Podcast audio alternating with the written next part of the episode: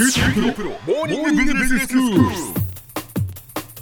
日の講師はグロービス経営大学院の金子博明先生です。よろしくお願いします。よろしくお願いします。先生今日はどういうお話でしょうか？はい、今日は市場における競争というのをテーマにお話ししたいと思います。はい。そろそろ紅白歌合戦ですね。え。え。紅白歌合戦もだいぶ顔ぶれが変わりましたね。あそうですね私なんかだとやはり鳥はスマップか北島三郎か 白組なんかはまさにそういうイメージが強かったんですけども、はいはいはい、はい。紅白の鳥にふさわしい方が実際どんどん変わっているわけですね。そうですね。そこでちょっとあのお聞きしたいんですけども、え競争という観点からすると、はい。紅白の鳥をめぐってええ。実際に競争っていうのがあるとしたらはい。北島三郎さんと SMAP は競合なのかライバルなんでしょうか？どう思います？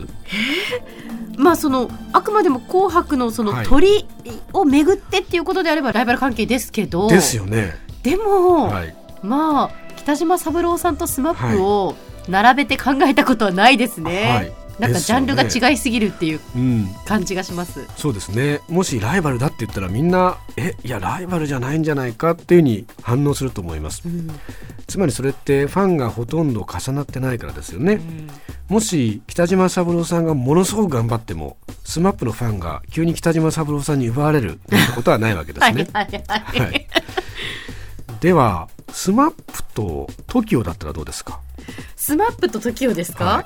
まあ、これはもう同じジャニーズだし、はい。アイドルだしっていうところで、ライバル。まあでも、まあ、先輩後輩の関係の方が強いのかな、そうですね。ええ。あえてこの年齢が近い私はその TOKIO を持ってきたんですね、ええ。嵐だとちょっとまあ年代が少し下なので、はいはい。まあ、ファンの層も違いそうですけども、SMAP と TOKIO だと比較的年齢が近い。ファンの年齢も近いんじゃないかななんて思います。ええ。かつアイドルでジャニーズでしかぶってますよね。はい、でもちょっと違ってますね。一番の違いはこれ何ですかね。TOKIO と SMAP ですか？そうですね。TOKIO はバンドです。あバンドですね。はい。昔男組ってありましたけど、まあ、まさにその系譜ですね、はいはいはい、楽器弾いてみんなバンドをやってると。面白い、で SMAP は歌とダンスですね、うんうん。えーなのでバンドはやってないと、はい。まあそうするとやっぱりそれぞれ同じような男性のアイドルグループなんですけども、片やバンドであって片や歌とダンスとまさにこれ正面からぶつからないようにちょっと変えてるんですね。そうですねそうですねもしこれ同じ歌とダンスのバンドだったら結構これガチンコでぶつかっちゃいますね。そうかだからここはやっぱりジャニーズの戦略なわけですね戦略ですね。あこれはですね実はビジネスにおける競争も同じなわけです。あはいビジネスにおける競争って時に戦争に例えられますよね。ただ実際は芸能界の競争の方が近いです。はい戦争というのは相手を攻撃することで土地などを占領してそこで勝つっていうことが決まります。はい。でもビジネスは違いますよね。もし北島三郎さんと SMAP が競争するってなったらええ。何か北島さんの例えばコンサートに殴り込みをかけに行くとか そういう話は当然しないですね。そうですね。はい、相手を攻撃することで勝つわけではないんです。はいはい。ビジネスにおいても同じでスターバックスとドトールも同じですね。これは確かにコーヒー屋さんという点ではライバルですけどもええ。実際に被ってるかというとちょっと違いますよね。ああ確かにそうですね、使い分けますもんね。そうですよね、えスターバックスはここ15年ぐらいで急激に伸びてきましたね。はい。ただスターバックスはドトールを攻撃してないですね。ええ。アンチドトールキャンペーンとか ドトールの店員の引き抜きとかやって伸びたわけじゃないですよね。そうですね。そんなことしたらもう反感食らいますよ。反感買いますよね。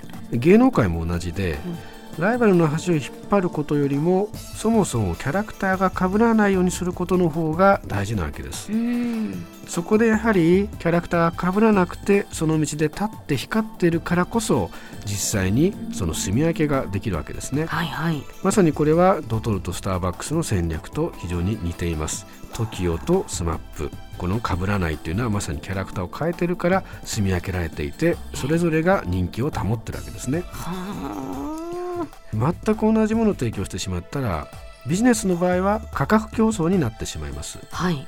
当然同じだったら安い方がいいですよね、うん。でも価格競争になるとやっぱり儲からなくなるので、ええ。やはりお客さんにとって嬉しい違いを作ることこれを意識することが非常に大事ですね。嬉しい違いを作るってこれポイントですね。ただの違いじゃダメなんですえね、えお客さんに嬉しくなければいけないということが重要です、えええでそのためには何が大事かということなんですけども、えはい。やはり外をよく見ることですね。お客さんを見て本当にお客さんがそれ欲しがってるのかってことを見ることです。ええ。そして競合を見ることです。競合を見てそもそも競合ってどんなことやってるのかっていうのを見ることです。はい。全く被ってしまったら意味がないですようねん。なのでお客さんのニーズがあるところでかつ競合とは違ったことをやるただ競合とは違ったことをやってそれがもしヒットするとええ。当然真似る人が出てきますね。はいはい。なので当然競合と違うことやるんですけどもなるべく真似られないような独自の技を磨くこと。うん。これが非常に大事になってきます、まあ簡単に真似されてしまったら意味がないですよね。そうですね、はやっぱり自分のスキルも磨いていかないとそうです。いけないということですスキルね。も磨くことが大事になりますね。はい。はい、あの前回のお話の時もあのうどん屋さんがなぜ流行っているのかっていうね、は経営戦略のお話でしたけれども、やっぱりその自分磨きをした上で、はい。そしてその外のこともきちんと見るというそうです。どちらも重要だっていうことですよね。ど。ちらも大事ですね、ええ。大事なことは先にやはり外ですね。はい、外のニーズがなくて自分の技だけ磨いてもその技がひょっとしたら世の中では受け入れられないかもしれないと。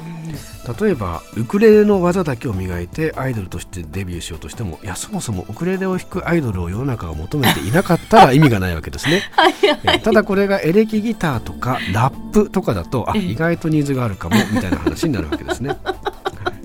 なるほど。はい。では先生今日のまとめお願いします。はい、えーまとめです。ビジネスで競争に勝つというのは真正面から力技で相手をねじ伏せることよりもむしろ嬉しい違いを作ることで真正面から競争しないで済むようにすることが大事です。戦略っていうのは戦いを略すと書きます。ぜひ皆さんも戦う時はなるべく戦わないで済むことを考えていただけるといいんじゃないでしょうか。はあ、戦略とは戦いを略す。本当そうですね。はい。それは目から鱗でした。はい今日の講師はグロービス経営大学院の金子博明先生でした。どうもありがとうございました。ありがとうございました。